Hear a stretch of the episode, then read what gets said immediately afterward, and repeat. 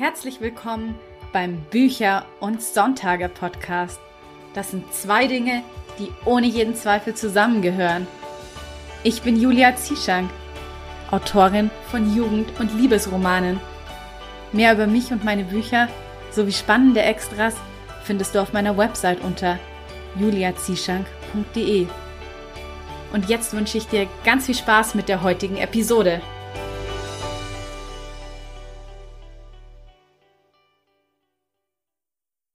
Time for celebration! Denn der Podcast ist drei Jahre alt geworden. Wuhu! Am 12. Januar war es soweit. Drei Jahre Bücher und Sonntage. Ist das zu fassen? Drei Jahre und unglaubliche 55 Podcast-Episoden. Die heutige ist die 56. Nur so am Rande. Und ja, für mich ist es einfach immer noch unglaublich, wenn ich auf diese Reise zurückblicke, auf die vielen tollen Gespräche, die ich hier führen durfte, die nicht nur mich, sondern auch dich bereichert haben, die mich so sehr erfüllt haben und auch noch erfüllen werden. Und ich freue mich einfach nur unglaublich auf alles, was noch kommt, auf all die wundervollen Gäste, auf all die vielen schönen Gespräche, die in diesem Jahr und in den weiteren kommenden Jahren noch auf mich und auf uns hier warten.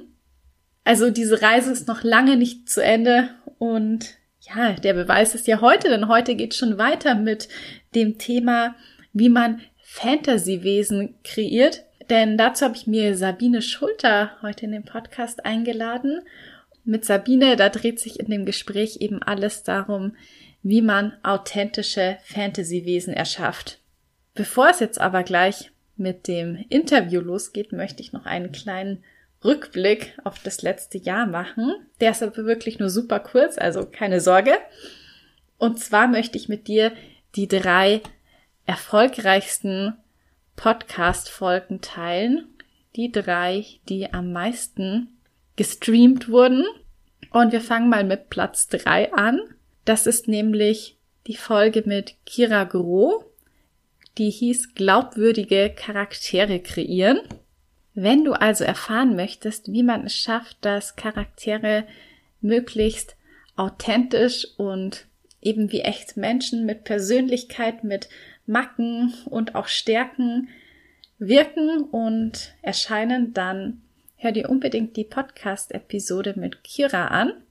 Dann auf Platz zwei ist die Folge den Lebensunterhalt mit Schreiben bestreiten, bei der Poppy J. Anderson zu Gast war. Poppy war ja damals die erste deutsche Self-Publisherin, die eine Million Bücher verkauft hat. Und ja, genau um dieses Thema dreht sich auch eben die Folge, also wie man es schafft, so regelmäßig Bücher zu schreiben und zu veröffentlichen und wie man sich damit eben einen Lebensunterhalt aufbaut. Und dann jetzt Trommelwirbel. Die am meist gestreamte Bücher und Sonntage Folge aus dem letzten Jahr ist, und das muss ich ganz ehrlich sagen, das war für mich eine sehr große Überraschung, denn dass dieses Thema so gefragt ist, habe ich tatsächlich nicht erwartet. Die Folge ist den Arbeitsplatz nach Feng Shui einrichten mit Francis früh auf.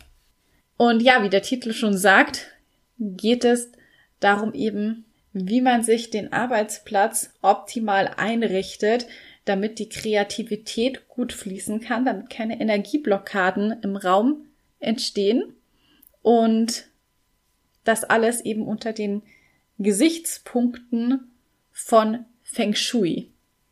Falls du die Folgen also noch nicht kennst, dann hör gerne mal rein. Ich freue mich einfach, dass du auch heute wieder mit dabei bist. Vielleicht schon seit Tag eins, falls nicht, falls du neu dazu gekommen bist, dann herzlich willkommen. Ich bin super happy, dass du heute diese Folge anhörst und ich hoffe, dir wird auch die heutige Episode wieder ganz viel bringen, ganz viel neuen Input und neues Wissen. Und damit du keine zukünftigen Episoden verpasst, solltest du auch unbedingt den Podcast auf Spotify und Apple Podcasts abonnieren. Und ich freue mich natürlich auch riesig, wenn du mir dort eine Bewertung dalässt, denn damit unterstützt du mich ungemein. Das waren jetzt genug meiner einführenden Worte.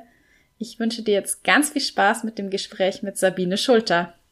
Hallo Sabine, wie schön, dass du heute schon das zweite Mal bei mir im Podcast zu Gast bist.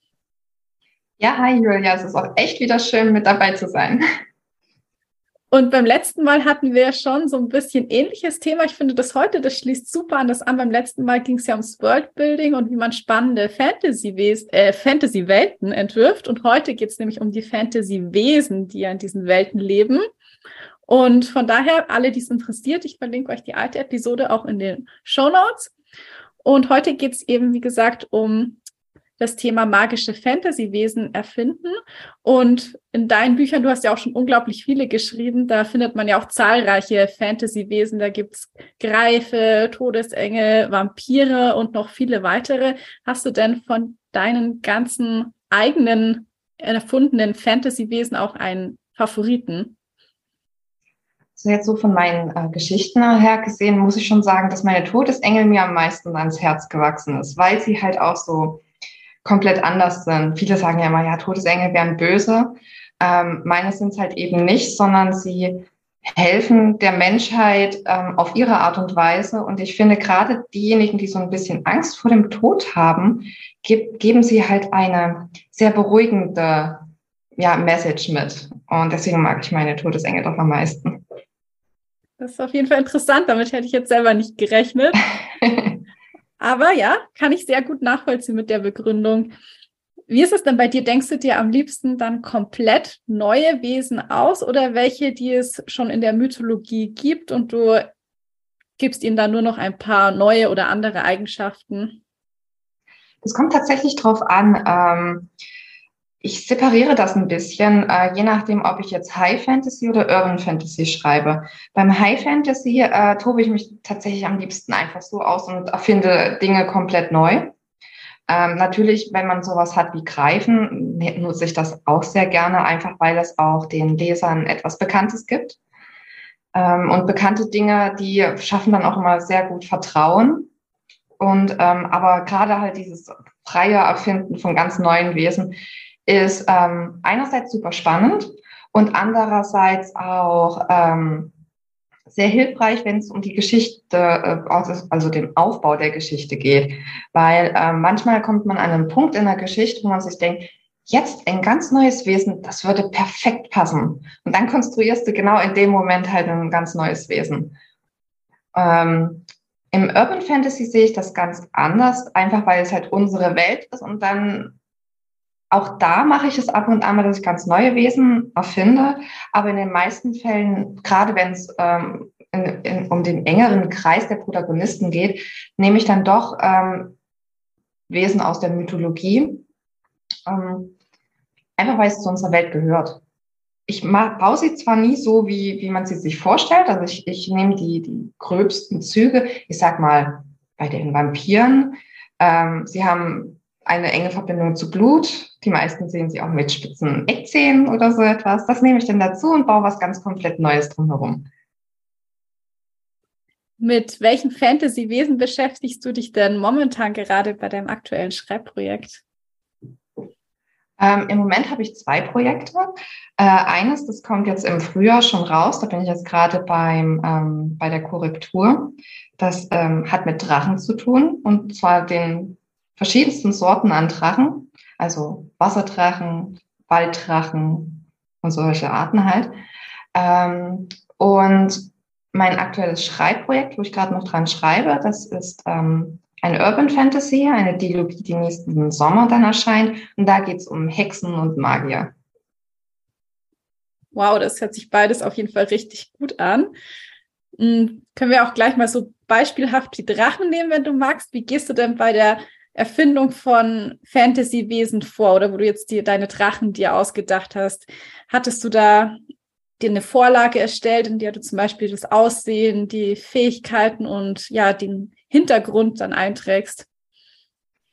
Ähm, tatsächlich mache ich das bei all meinen Charakteren. Also weder äh, nicht nur bei meinen, meinen Fantasy-Wesen, sondern halt wirklich bei allen Dingen, die ähm, wichtig erscheinen in der Geschichte. Also das geht auch um Orte, das geht um Charaktere, das geht um Fabelwesen.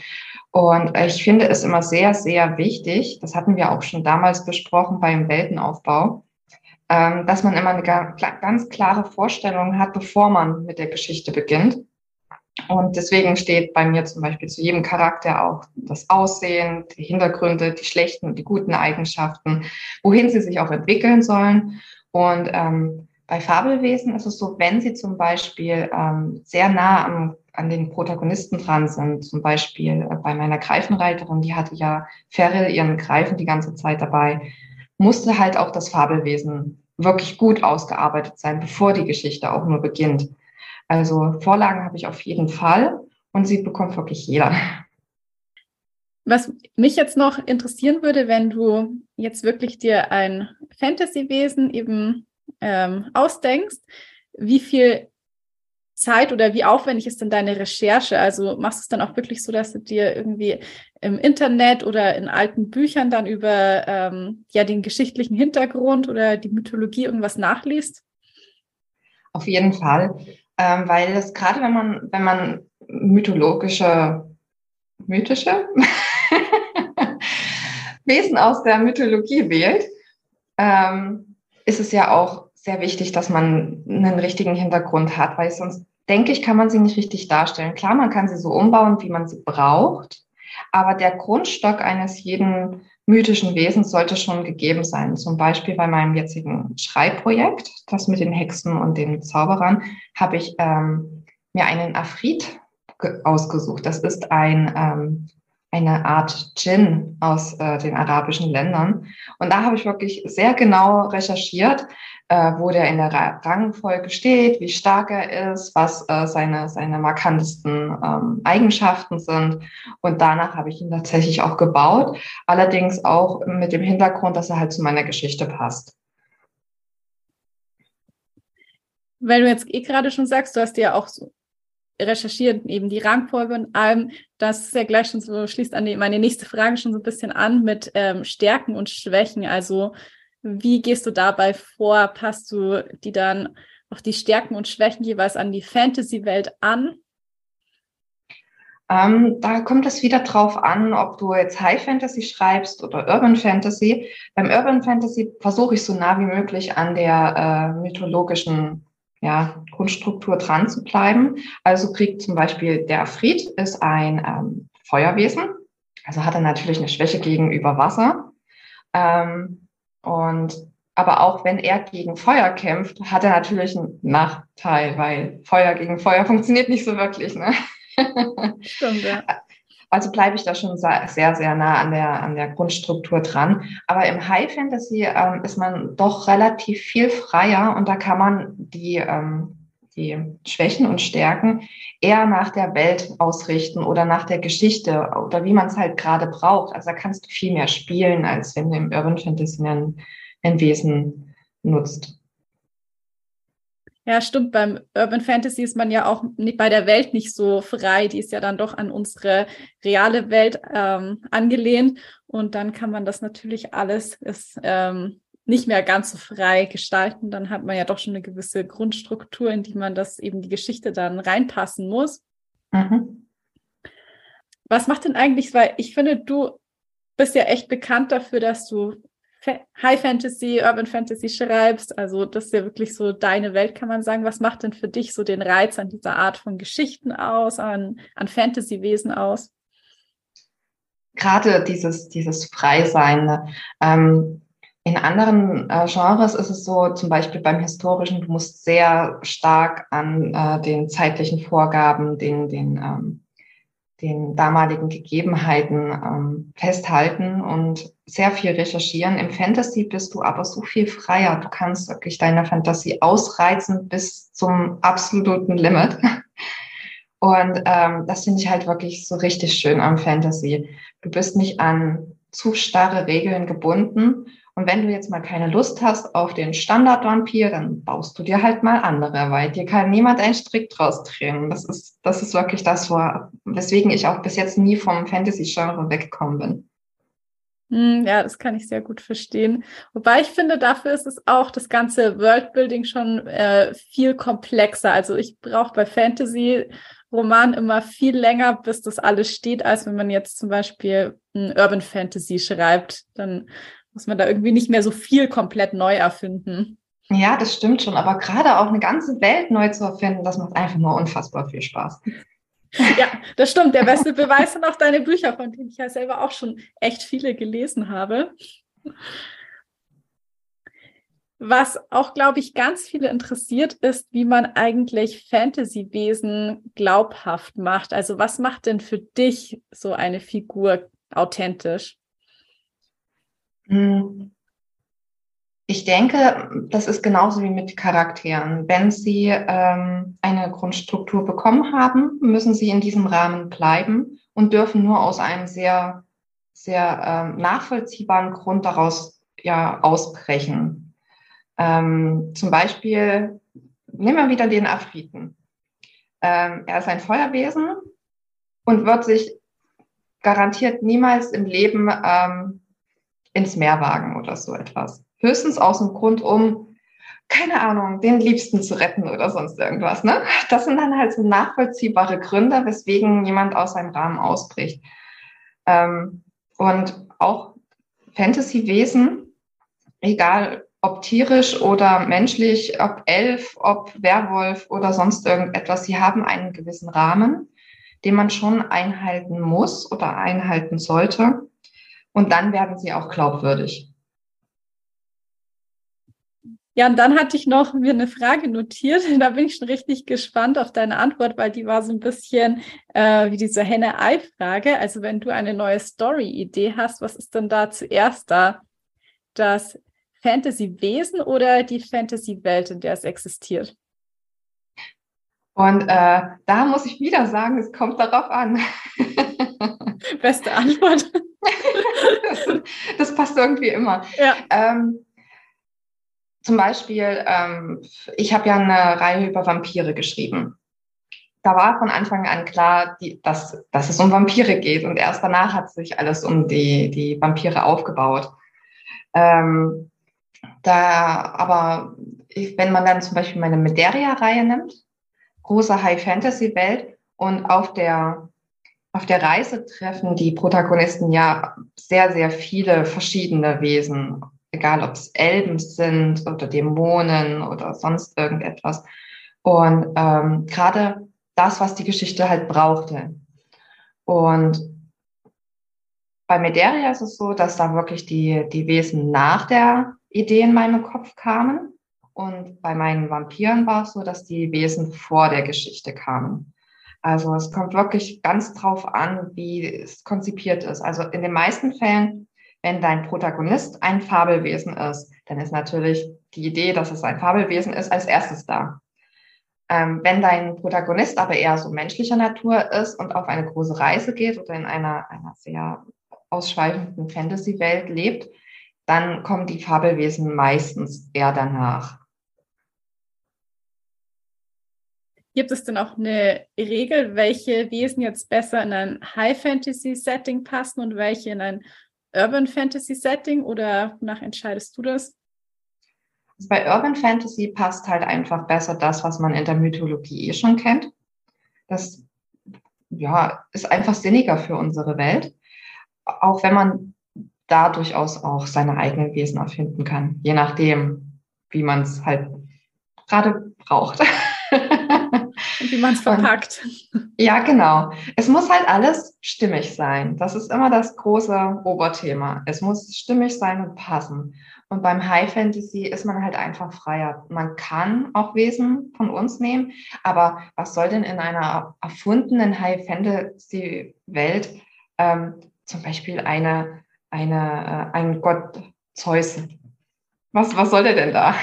Wie ist er da hingekommen? Oder so etwas.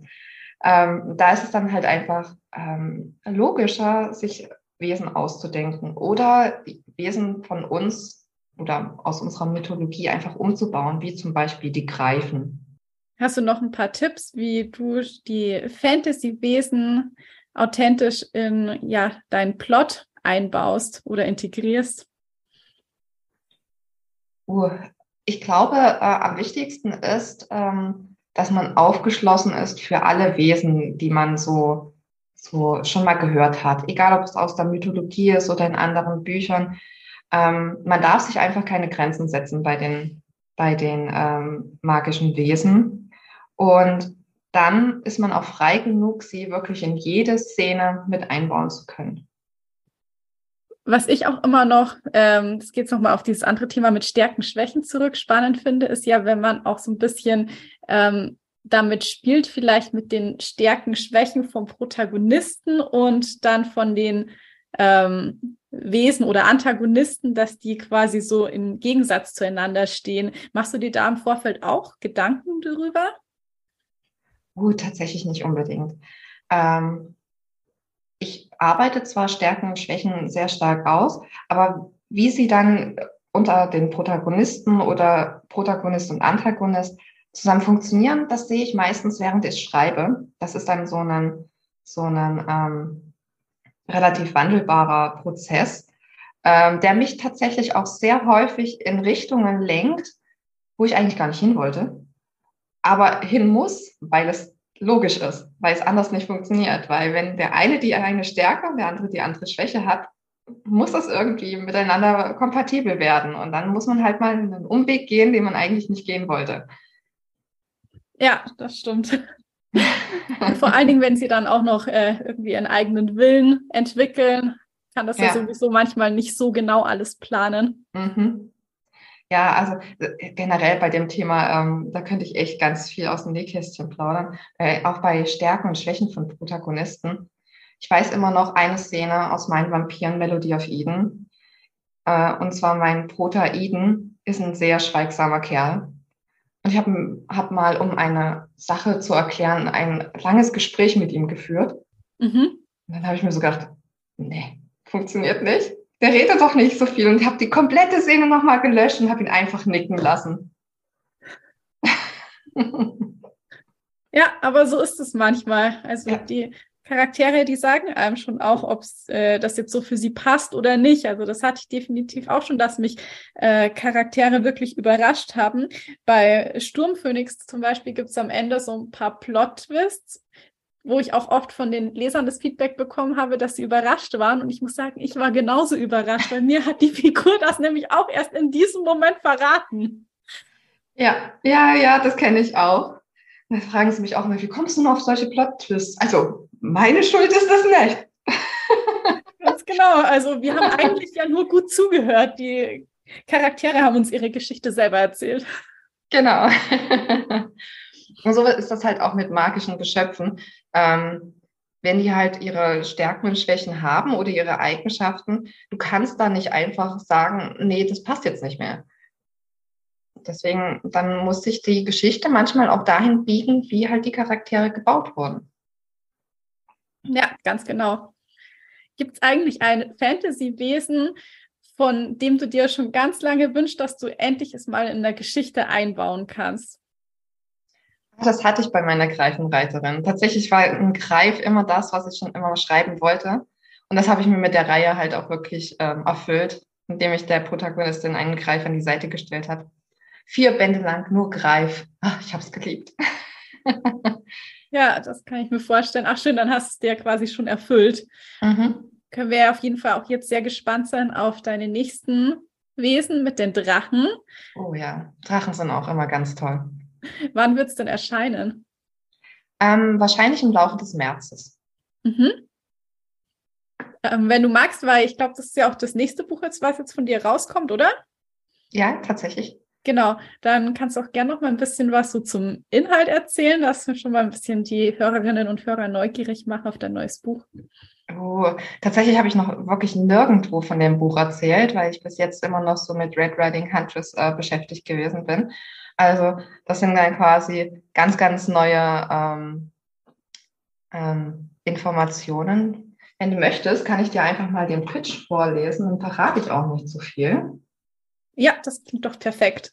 Und wenn die Podcast-Episode erscheint, dann sind es wahrscheinlich eh nur noch zwei Monate, bis dein Buch dann rauskommt. Das passt ja mhm. dann ganz gut. Ja, das siehst du mal. Obwohl ich sagen muss, äh, auch bis dahin werde ich noch keine Informationen rausgegeben haben. Das fängt alles erst Mitte Januar an. Ah, okay. Ja, dann hier ganz exklusiv der Pitch. Ja. okay, dann lese ich mal den Plot vor. Die Zwillinge Fia und Nos wachsen in dem Wissen auf, dass sie Schicksalskinder und Nachfahren der Wasserdrachen sind. Sie sollen ihre Heimat, Kirles, und damit ihr Volk und den letzten noch lebenden Drachen vor einer gebrochenen Göttin retten. Doch vor allem Fia glaubt nicht daran, dass es so etwas wie Prophezeiungen überhaupt gibt. Bis zu dem Tag, als Finsternis ihre gierigen Hände nach Kirles ausstreckt, Fischgründe versiegen und Fia und ihr Bruder von grauenvollen Träumen heimgesucht werden. Persika, die wahnsinnige Göttin, erwacht und bäumt sich gegen ihre Fesseln auf. Um ihre Rache abzuwehren, ziehen Fia und Nos los, um bei den Menschen nach ihren Gegenstücken zu suchen. Denjenigen, die ihnen die Macht verleihen, Persika ein für alle Mal zu vernichten. Also ich finde, dabei, nach dem Pitch braucht es gar keinen Klappentext mehr. Ich bin jetzt schon begeistert und hoffe, ich kann das Buch ganz bald vorbestellen. Ja, ich versuche es so schnell wie möglich fertig zu machen. Sehr gut. Und ich weiß, du hast die Frage schon beim letzten Mal beantwortet, aber vielleicht fällt ja diesmal deine Antwort ein bisschen anders aus. Wie sieht denn für dich ein perfekter Sonntag aus? Ausschlafen, leckeres Frühstück, und viel lesen. Dem kann ich mich definitiv anschließen. Ich weiß gar nicht mehr, was ich das letzte Mal gesagt habe, ob das genauso ausgefallen ist. muss ich nochmal nachhören. ja, ich auch, muss nochmal reinhören. Und äh, wo können denn jetzt interessierte Hörerinnen und Hörer dich überall im Internet und auf Social Media finden?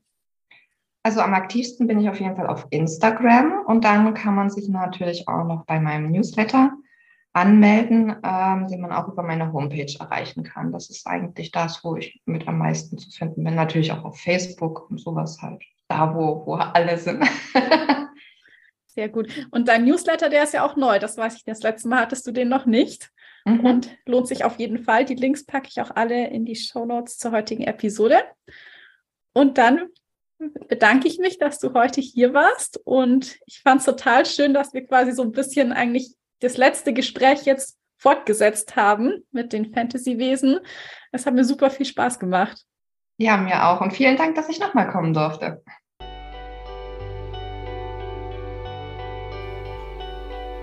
Falls du gerne in deiner Autorenkarriere vorankommen und den nächsten Schritt gehen möchtest, dann würde ich mich sehr freuen, dich dabei begleiten zu dürfen, denn ich biete seit neuestem auch Autorencoaching auf Patreon an. Die Vorteile dabei sind für dich, dass du weniger Risiko hast, weil du nicht wie bei vergleichbaren Angeboten 2000 Euro auf einmal zahlen musst, sondern du zahlst einen monatlichen Beitrag, den du jederzeit, wenn du keinen Bedarf mehr hast, kündigen kannst. Also wie ein monatliches Abo. Das heißt für dich weniger Risiko und mehr Flexibilität. Außerdem kann ich dich durch meine Ausbildung zum NLP Practitioner optimal auf deinem Weg und bei all deinen Bedürfnissen unterstützen. Das Autorencoaching läuft folgendermaßen ab, dass wir alle zwei Wochen einen 30-minütigen privaten Zoom-Call haben, in dem wir dann speziell auf dich und deine Projekte, deinen aktuellen Stand, deine Bedürfnisse eingehen. Außerdem erhältst du natürlich auch persönlichen E-Mail-Kontakt und ich bin eben für dich da bei allen Schritten, egal wo du jetzt in deiner Schreibkarriere stehst, also völlig egal, ob es gerade ganz am Anfang ist oder du bereits dein erstes Buch geschrieben hast und jetzt noch ein paar unterstützende Schritte benötigst in Richtung Veröffentlichung übers Self-Publishing oder falls du gerne dein Exposé an Agenturen oder Verlage schicken möchtest, dann kann ich dir natürlich auch dabei helfen, dass wir an deinem Exposé feilen, sodass es mhm. möglichst perfekt ist und du die bestmögliche Version davon verschickst. ja, wie gesagt, ähm, der Preis ist auch einfach unschlagbar. Also ich habe ja auch so recherchiert, was so vergleichbare Angebote sind und ähm, sehr oft wird da allein nur für das Lektorat eines Exposés schon 70 Euro verlangt, für eine Leseprobe von 30 Normseiten 150 Euro und generell sind Autorencoachings, weil sie natürlich sehr intensive, ja, in, eben Intensivprogramme sind, nicht günstig angeboten. Da sind wirklich 2000 Euro sehr, sehr schnell gezahlt, aber eben nicht bei mir durch den vergleichbar sehr günstigen Preis, den du monatlich auf Patreon zahlst. Ähm, hast du, wie gesagt, weniger Risiko und mehr Flexibilität. Und falls du bereit bist, den nächsten Schritt zu gehen, dann würde ich mich sehr freuen, dich dabei unterstützen zu dürfen. Und den Link zum Autorencoaching, den findest du auch in den Show Notes zur Episode. Und damit bleibt mir nur noch zu sagen, ich hoffe, du schaltest wieder ein, wenn es Zeit ist für Bücher und Sonntage. Bis zum nächsten Mal.